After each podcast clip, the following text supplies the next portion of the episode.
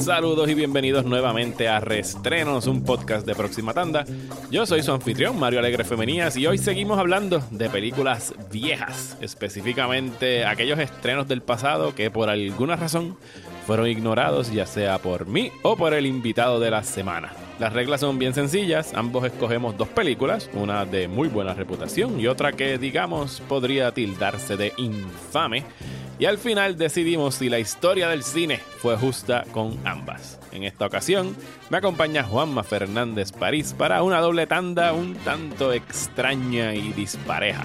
El desastre taquillero del 2013, 47 Ronin, protagonizado por Keanu Reeves, y Babe, la película del cerdito que habla que fue nominada al Oscar en 1995 y con la que iniciamos el episodio de hoy.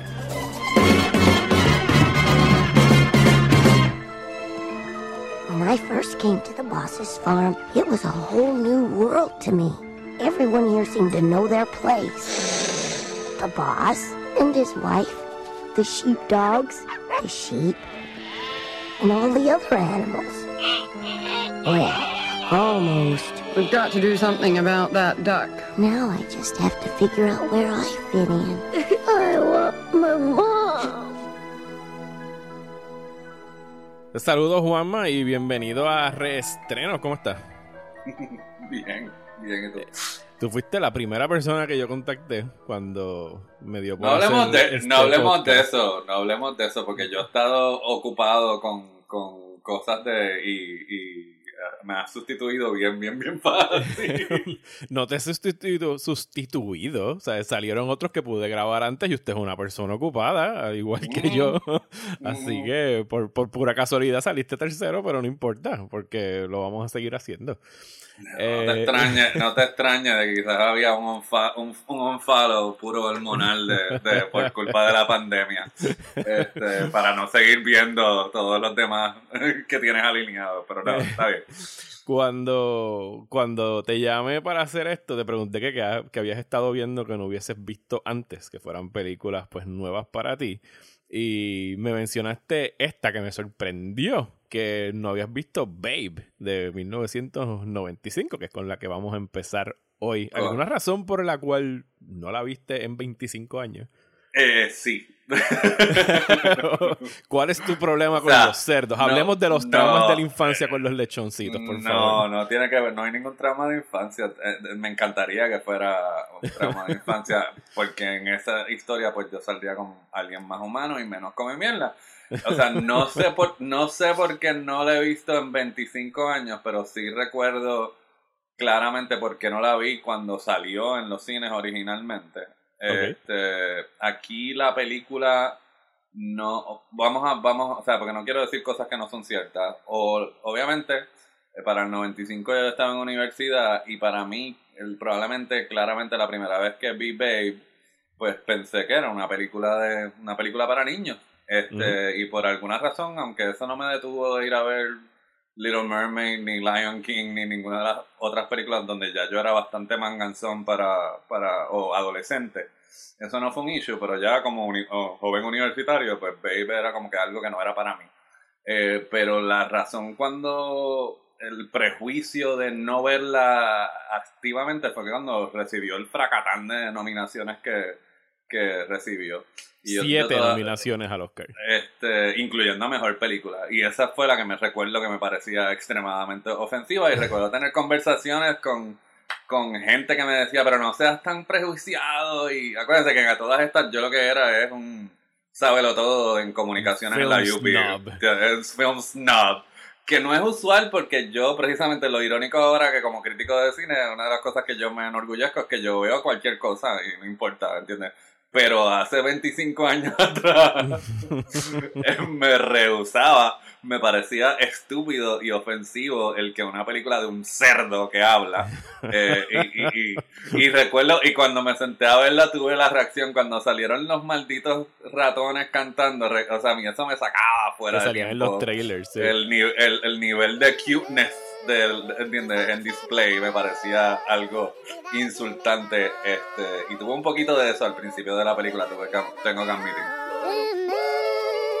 You knew just what I was there for. You you heard me saying I pray for someone I really could care someone I really could care for. Bueno, ya que, ya que tú empezaste con lo de los Oscars, para el que no esté al tanto, esta película fue nominada a siete premios Oscar, como ya dijo Juanma, incluyendo Mejor Película, Director, Guión Adaptado, Actor Secundario y Efectos Especiales. Efectos Especiales fue el único que ganó. Que ganó. Eh, fue un año extraño en la academia. Las películas nominadas a mejor película ese año fueron Apolo 13, Il Postino, Sense and Sensibility y Babe. Eh, omisiones crasas de 1995 de películas que no fueron nominadas ni una sola vez. Eh, Before Sunrise. Eh, Heat de Michael Mann recibió cero nominaciones. Eh, y Casino de Martin Scorsese obtuvo una para Sharon Stone por mejor actriz de reparto. Wow, yo no me, yo no me, yo me acordaba que Sharon Stone había estado. eh, ¿Ella estuvo mejor actriz de reparto o mejor actriz? Yo la recuerdo. estoy buscando aquí. Yo la recuerdo en mejor actriz. eh, sí, correcto, mejor actriz, perdón, mejor actriz. Sí, pero no recordaba que casi no hubiera sido ignorada de esa forma. O sea, esa parte no la, no la, no la recordaba y yo obviamente pues estaba todavía ofendido. Dos años más tarde todavía no podía creer que, que Age of Innocence fue... Que no, no, no, que, no es que no nominaran a, a Michelle Pfeiffer, es de que no, no de a Scorsese, ¿entiendes? Ni, que, ni, ni película y director. Me ofendió mucho más eso. Así que supongo que por eso no me... Eh, y entonces, si no me equivoco, Seven es del 95, ¿verdad? También, también fue del 95. Eh, este, y el que Seven, eh, de nuevo, el que Seven no está ahí y Babe está ahí, tú me perdonas. Yo, Bueno, es, Eh, para que veas que 25 años atrás toda, ya todavía estaba, ya, ya estaba la queja de, ay, otra película de mafia de Scorsese. sí, ah, no, no, esa parte yo lo, esa parte yo la sé, esa parte me, me acuerdo, me acuerdo muchísimo. Eh, y por eso me pareció mucho, me pareció irónico, y nos estamos desviando un poquito, que la primera vez que ganó fue con una película de mafia, ¿entiendes? Ujú. Precisamente. Eh, porque el hombre se puso un fucking corset y no, lo ignoraron por completo. este, y se fue con los monjes, eh, ¿entiendes? Se Kundun, ¿entiendes? O sea, es como que tuvo que regresar a hacer una película de mafia para que lo volvieran a, a- a celebrar. Bueno, Este- pues te sentaste por fin a ver Babe. ¿Qué te pareció? sentaba a ver. Eh, pues, de nuevo, tuvo un poquito de, de, de- Dios mío, de verdad. O sea, me pareció bien. Eh, no tengo ningún problema. Me, pare- me gustó mucho lo- la, la actuación de David, como el apellido del que estuvo nominado para mejor actor. De James eh, Cromwell. James de Cromwell. James, James Cromwell. Este, él está súper bien. Eh, eh, así que entendí por qué él estuvo nominado, ¿entiendes? Pero, o sea, sigo teniendo. va- Vamos a hablar de mi reacción. You porque still esto- don't see it. I still don't. Bueno, I actually see it, ¿entiendes? Es como que así que por eso, por eso te iba a decir, voy a concentrarme en mi reacción, mi reacción a la película y no mi reacción a, a la reacción, porque son dos cosas completamente diferentes. Este. Yo personalmente tuve un problema, o sea, y yo sé que era para retener un poquito que el que esto es una adaptación y que es un libro de niños, pero los capítulos, yo en realidad estaba a punto de decir, no, a mí esto no me, yo no voy a entrar con esta película, la naturaleza episódica de toda la primer, de todo el primer acto eh, no me, no me enganchó. O sea, me sentía que esto, eh, me sentía que eh, reafirmaba lo que yo sospechaba, que, que esto es una película para niños y, o sea, y que iba a funcionar en esa sola, en, en ese único nivel. Pero eventualmente, cuando después de que, de, después de, precisamente, de- una vez, eh, después de la primera aventura con el pato, y el pato se, se va del, de la granja y se empieza a desarrollar eh, la trama principal de una forma lineal y no interrumpida y sin tener a los malditos ratones leyendo cute, ¿entiendes? Cuando la película empieza a fluir, pues eventualmente sí, o sea, entiendo por qué todo el mundo quedó tan enamorado, pues es porque es una película totalmente, o sea, es la historia del underdog, ¿entiendes? De, como que se supone de, de lidia con estos con estos valores universales que, que sí te eh, diseñados para llegar al corazón, ¿entiendes? De que es como que de de, de no todo de no estar en un de que no te pongan una sola etiqueta o vivir bajo las expectativas y en la cuestión de, de, de la expectativa de lo que es la sociedad y lo que y obviamente el poder que tiene una historia de underdog que me parece que eso fue lo que lo propulsó a llegar a la mejor película de la academia claramente. El, el gancho de Como Rocky. el, sí, el gancho de Rocky o precisamente el que ah mira es como que se supone que la película del cerdito entiendes que yo que irónicamente yo abogo por eso entiendes de ver arte donde donde donde así que pues entiendes irónico que estaba del otro lado del lado de la oposición en ese en ese momento.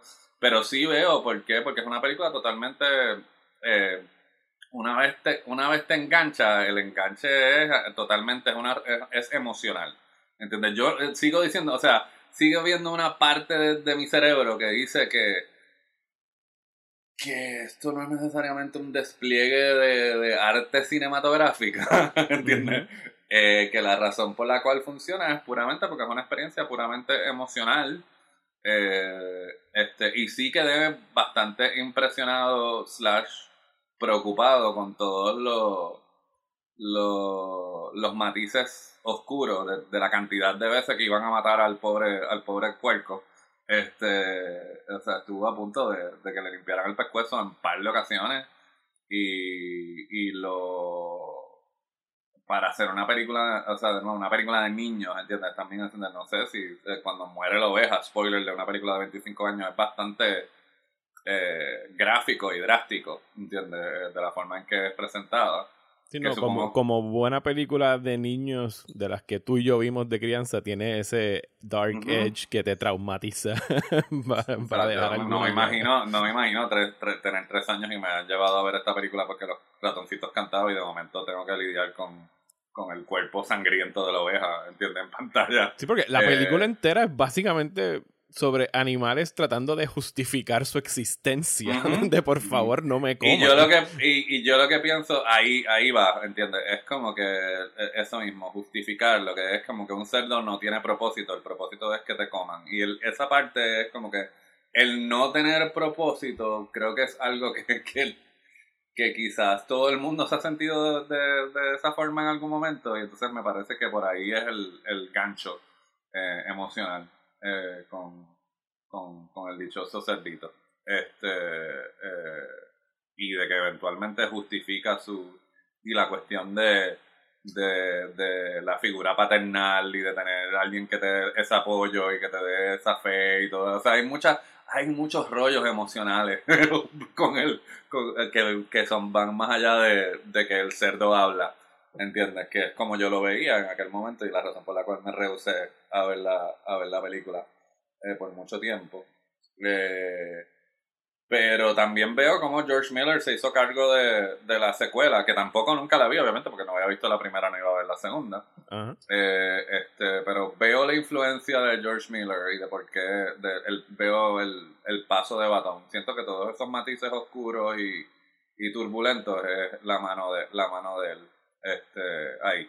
Sí, Eh, aquí hubo un poquito de, de drama behind the scenes, estaba leyendo hoy, porque Chris Noonan, que es el director que fue nominado al, al Oscar, eh, en algún momento acusó a George Miller de como que querer, querer quitarle el crédito, porque George Miller estaba de productor aquí y como que quería dirigir la película a él. Y hubo, hubo un poquito de drama eh, detrás de las cámaras en torno a eso. Y, Ven acá, pues entonces, pero entonces lo que vimos fue, vamos a tener que esperar por el Noonan Cut en HBO Max, ¿o ¿de qué estamos, de qué estamos hablando? No, no, esto más o menos no, no va a llegar al al estatus legendario de Steven Spielberg secretamente dirigió Poltergeist. Poltergeist, Eh, exacto. pero parece que hay algo de eso ahí y que posible, lo- no sé, a lo mejor George Miller se quedó con ese espinito y dijo, pues yo voy a hacer la secuela. Eh, que de hecho, cuando tú empiezas a ver de verdad la filmografía de George Miller es bien ecléctica, ¿sabes? Tiene de, de todo. Eh. Cuando te pones a ver de- en detalle, la miras desde la distancia, se nota que el tipo ha trabajado por, por todos los géneros y no le tiene miedo a, a ninguno. Yo, para que no te sientas mal, yo, yo no vi esta película en el 95, no la vi, eh, creo que en la primera década del, del 2000, la vi hace dos o tres años que la pusieron en Hulu. Y fue eso, nunca, no, no le tuve el, el desdén eh, en ese momento que, que tú llevas cargando por las nominaciones al Oscar. Simple y sencillamente me acordaba como que, ah, sí, la película esa que nominaron, que nominaron al Oscar y que nunca vi, porque todas las demás de ese año la- las había visto. Y la puse, y es lo que tú dices, es una película amena, es una película chulita. eh, me gusta el hecho de que de que no es, eh, no es condescendiente con su público a pesar de, una, de ser una película de niños. ¿sabes? It, doesn't, it doesn't talk down to them. Es un- una película que pueden disfrutar tanto los niños como los adultos. Incluso los adultos tienen más, más cosas que, que sacarle. Eh, y en el momento que la vi, me- lo que me atrajo fue cómo, cómo transmite este mensaje de que la bondad puede obtener el, el mismo resultado a veces que la intimidación, porque el personaje de Babe que lo están tratando, creo no lo hemos mencionado, que lo están tratando de entrenar después de la mitad de película para que sea un, un perro pastor en contra de todo pronóstico y toda lógica, eh, primero le enseñan a que él tiene que gritarles y morder a las ovejas eh, para que hagan lo que él diga y él se da cuenta de que pues con una buena pasada de mano, siendo una buena persona, un buen cerdo en este caso, pues puede obtener el, mismo resultado. Pero al mismo tiempo pienso que es como contradictoria la película porque como tú mencionaste, que te dice que no te dejes encajar, de que no sigas a todos lo que te digan, que no dejes que la sociedad dicte cuál es tu lugar en ese espacio, pues el- las o- al final vemos a un, un cerdo diciendo a las ovejas que tienen que hacer lo que él diga. O sea que... No, bueno, pero ahí tú, estás sí, ahí tú estás simplificando. Las ovejas quieren ayudarlo a él, ¿no? Ah, sí, no, porque él a- recibe, el- eh, tú, tú la viste más reciente que yo, él le dan como que un password o algo. es Sí, él le dan un password y el password lo busca. O sea, el password él lo es el perro, el perro que no lo- el perro que que el perro, es la- el perro es el que aprende la lección de que tiene que pedir las cosas este, amablemente, porque acuérdate que las ovejas del final no son ovejas que habían experimentado Ah, ok, ok, el- ok, sí, es que tú la viste reciente. Ya llevo la, la, la amabilidad de Babe, ¿entiendes? Es como que... eh, así que está simplificando un poquito el... El- No, no, me, eh, me, me excuso porque y, ya un y no solo la está, y no solo no solo está simplificando sino que me estás obligando a, a, a defender, la defender. maldita película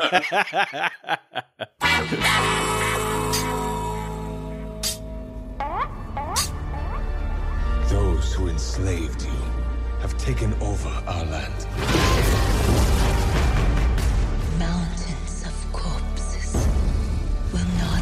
Not stand in our way. We believe you are the only one who can help us. Their army is infinite. We are 47. If we do this, there's no coming back. Pues en el 2013, en diciembre de 2013 para ser específico, estrenó esta peliculita que se convirtió en uno de los biggest box office bombs in history, si le creemos a los expertos en taquilla, que fue 47 Ronin, una película que ni tú ni yo vimos en el cine en esas navidades. eh, que, o sea, que podemos decir por qué porque obviamente o, obvia- o- o la razón práctica entiendes de que aquí Universal Pictures dejó de hacer eh, proyecciones de prensa Ujú, de hace años, más de 2008. hace años yo ajá. recuerdo el último screen de Universal fue Knocked Up en el 2008. Correcto. El Knocked Up fue el último, el último screening de prensa oficial aquí.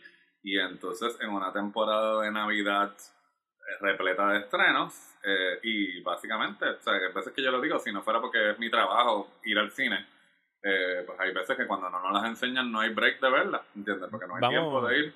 Vamos a hablar Sí. de los vamos a hablar de esos estrenos. Esta película estrenó primero en Japón, porque obviamente es una historia muy famosa en Japón. Abrió en tercer lugar en Japón, detrás Y se- de, de dos películas animadas. Y se tiene que haber escocotado en el segundo fin de semana. Eso fue, eran, las películas en Japón eran Lupin the Third versus Detective Conan y The Tale of the Princess Kaguya, que es una producción de Ghibli, que siempre hacen buen dinero en Japón.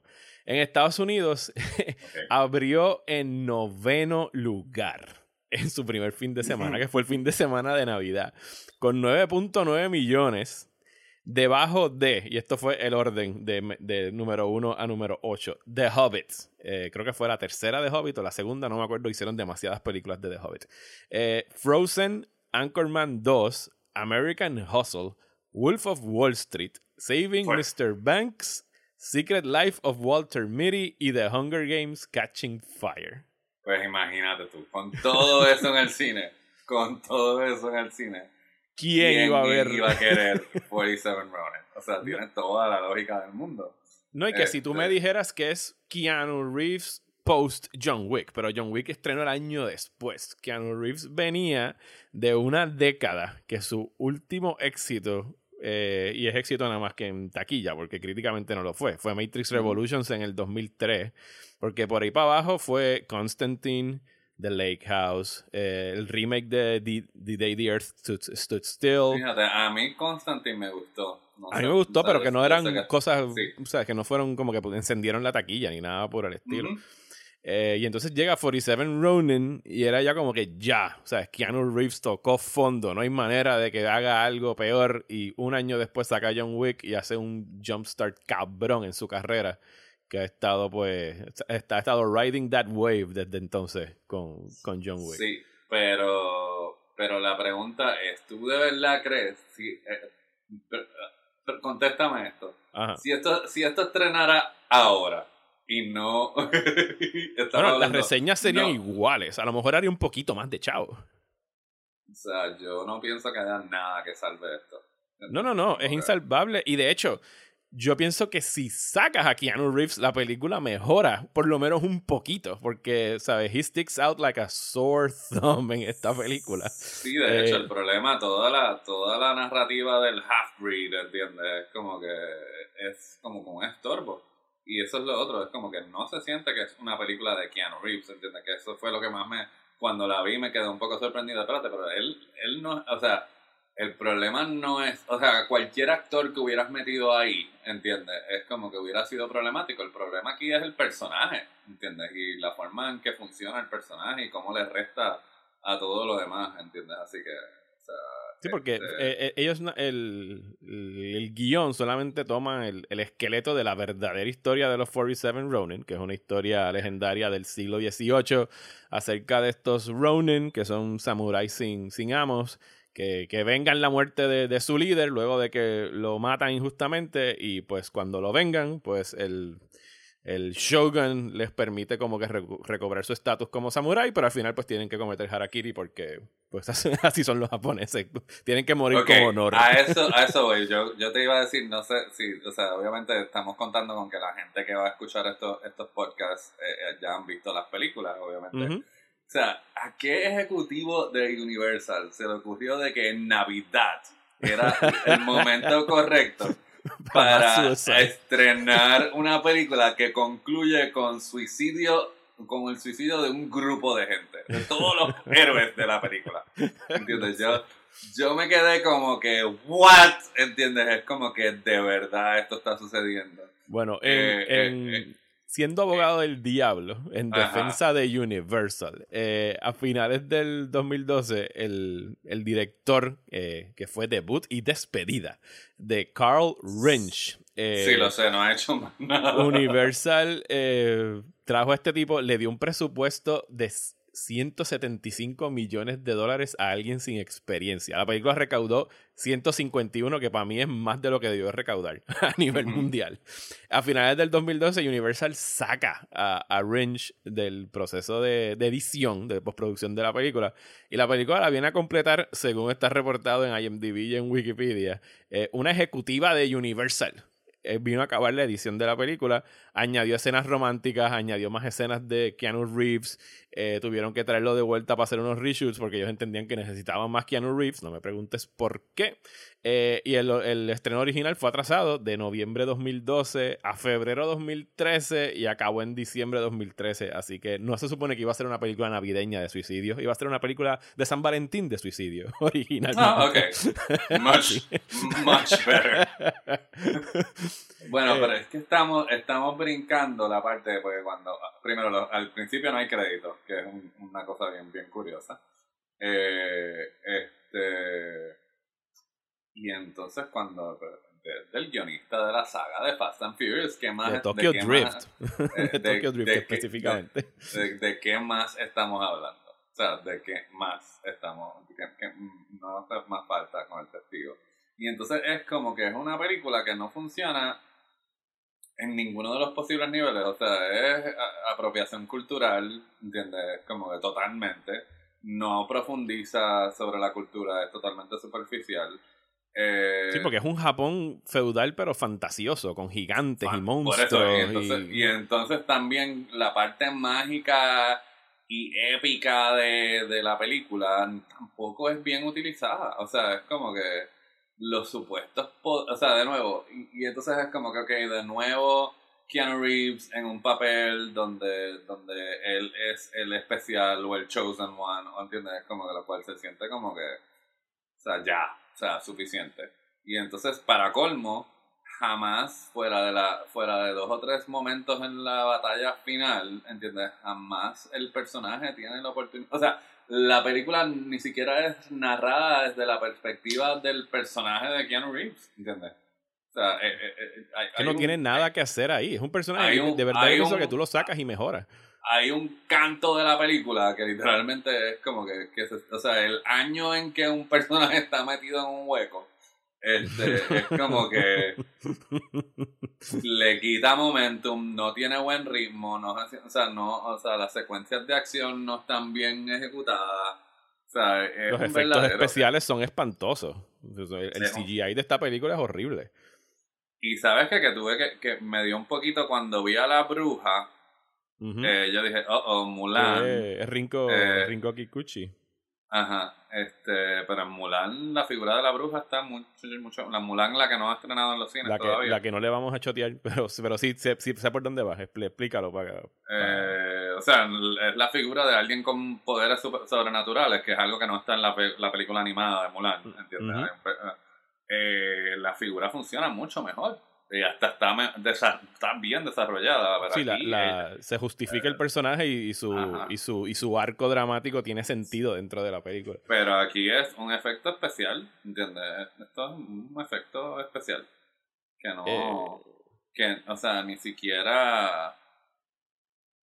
O sea, ni siquiera alcanza. O sea, es como que es, es como que hay un montón de cosas en pantalla y todo como que cuelga de la pantalla y nada, nada tiene vida, nada, nada está bien ejecutado. Este. eh, y, fíjate, cuando lo estaba viendo y, pensaba que iba a hacer el podcast, o sea, suena mucho. O sea, tampoco. eh, creo que le estamos dando demasiado crédito tampoco, porque tampoco es de estas películas. Es, es como que.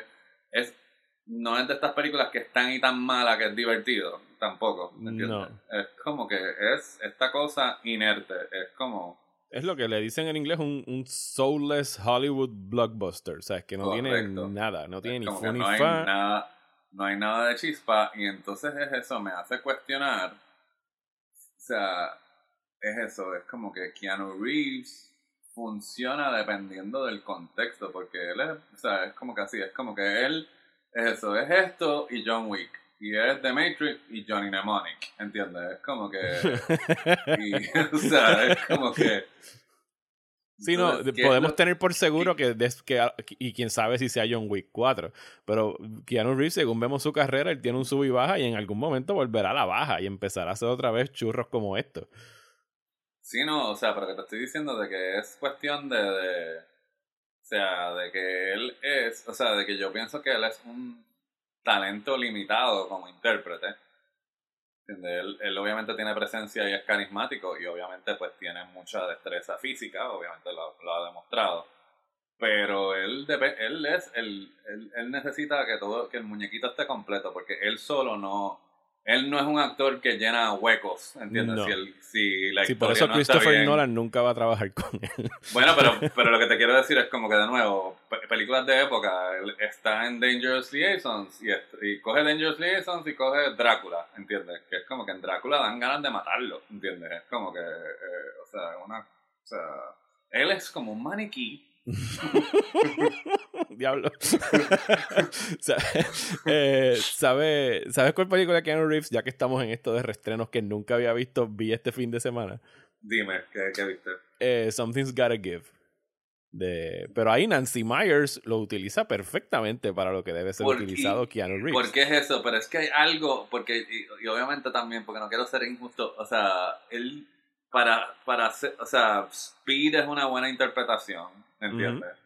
Eh, en My Own Private Idaho, pero hay algo, hay como que hay algo hueco, es lo que te quiero decir, hay algo a nivel, hay algo a nivel emocional que él no está del todo, es lo, de hecho, quizás sería perfecto que trabajara con Nolan, porque hay un espacio, hay una distancia de él, ¿entiendes? Tú estás es- diciendo que él es Ted en Bill and Ted y siempre ha sido Ted. No, yo al, re- al revés, al revés, lo que te estoy diciendo es de que, de que alguien que hace esa interpretación, ¿entiendes? Alguien que hace de Ted es, tien- ti- está consciente del, o sea, tiene que estar en manejo de su destreza cómica, ¿entiendes? Y él, sí- y, o, sea que, o sea que no es que él sea mal actor, yo pienso que es que su, regi- su registro es limitado, vamos a ponerlo de esa forma. Y me recuerda mucho a...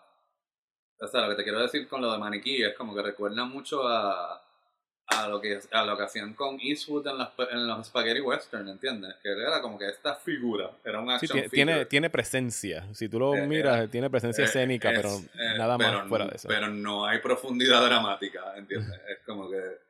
Eh, así que me parece irónico que Sí, la. que, que es exactamente lo que tiene que hacer en las de John Wick. Que lo que tiene Ajá. es que ser, ver- verse intimidante y poder ser un, un buen stunt guy cuando tiene que hacer esas escenas de acción. Pero la profundidad dramática la proveyó el fucking perro en la primera, ¿entiendes?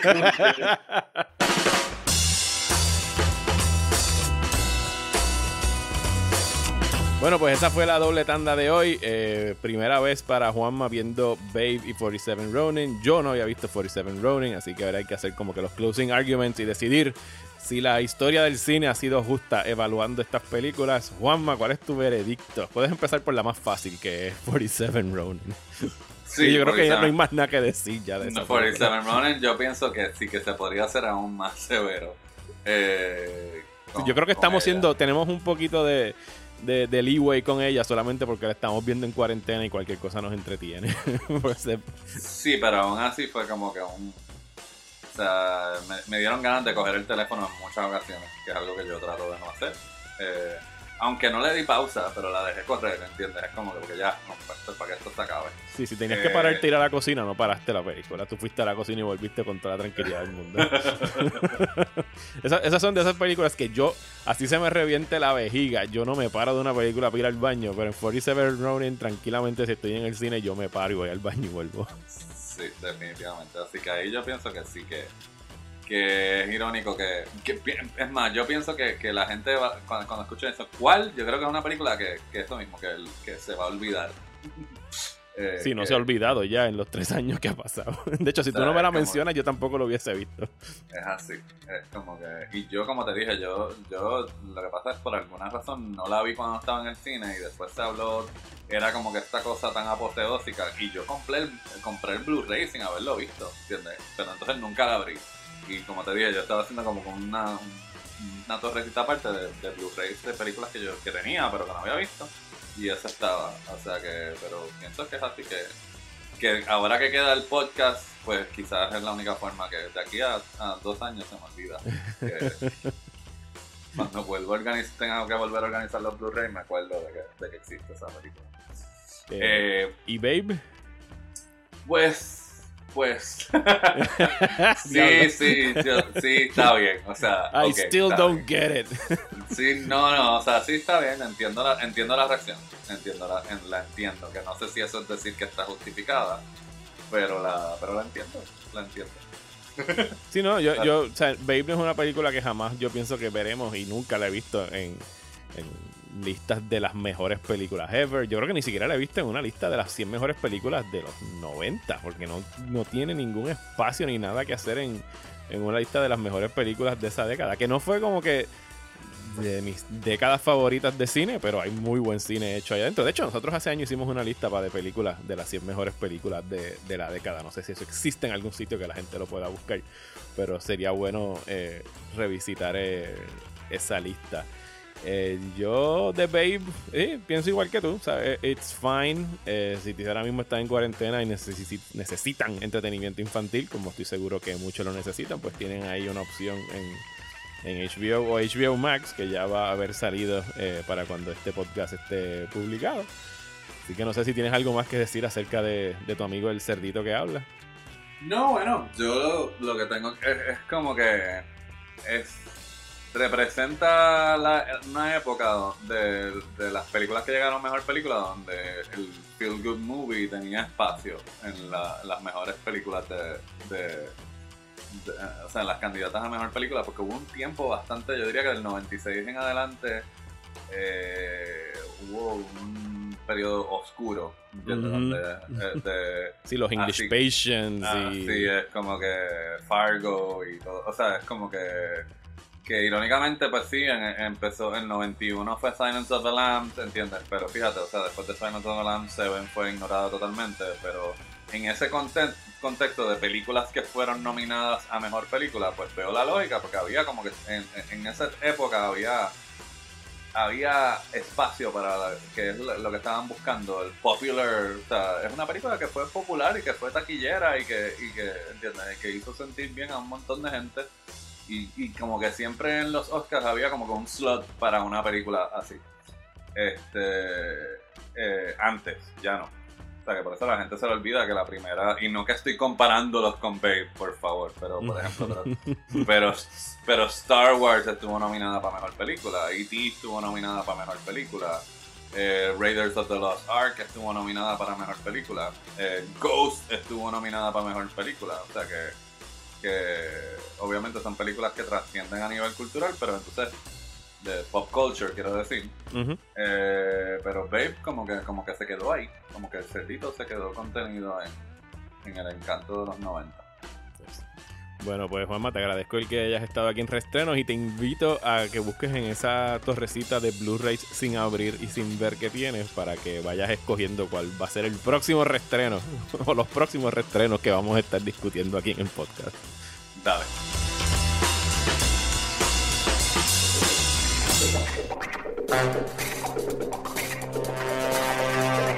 Gracias a Juanma por aceptar la invitación a este nuevo invento y gracias a ustedes por escuchar Reestrenos. Les recuerdo que este podcast es traído a ustedes gracias a toda la gente que mensualmente se suscribe a esta página de Patreon desde tan solo un dólar al mes. Así que si quieren y pueden, los invito a suscribirse y así me ayudan a poder continuar realizando este trabajo. Además de que con su suscripción, uno de los principales beneficios que van a obtener tan pronto se suscriban es que podrán escuchar este y todos los podcasts que hago en su aplicación favorita y no solamente a través de la página. Aprovecho para darle las gracias a las últimas personas que se han unido aquí a la página, a los diferentes niveles que hay, así que muchas gracias a Rafael, Guillermo, David, Luis, Ocadi y Jonathan. Muchas gracias por suscribirse, de verdad que vale un millón. Aún no sé en qué orden estarán saliendo los próximos episodios de Restrenos, pero sí les puedo ir adelantando la cartelera. En uno vamos a estar hablando del largometraje The Wicker Man por partida doble, pues vamos a estar hablando tanto del clásico de terror como de su catastrófico remake con Nicolas Cage. También tendremos una doble tanda de Tom Hanks en la que reseñaremos Road to Perdition del director Sam Mendes y The Lady Killers de los hermanos Cohen. Y también está en agenda un cruce de dos películas que no podrían ser más polarmente opuestas. El filme de anime In This Corner of the World y una cosa ahí que hizo Steven Seagal que se llama Sniper Special Ops. Gracias de antemano al verdugo que eligió que viéramos eso para el podcast. Y si ustedes están viendo alguna viejera por primera vez, eh, me encantaría escuchar lo que piensan. Pueden enviarme un mensaje de voz con su reacción a marioalegre.proximatanda.com y con gusto la incluiré en el podcast. Porque todos tenemos una lista de clásicos que no hemos visto y otra llena de infames películas a las que les hemos sacado el cuerpo. Y aquí en Restrenos, si yo no los vi, siguen siendo estrenos para mí. Muchísimas gracias y hasta la próxima.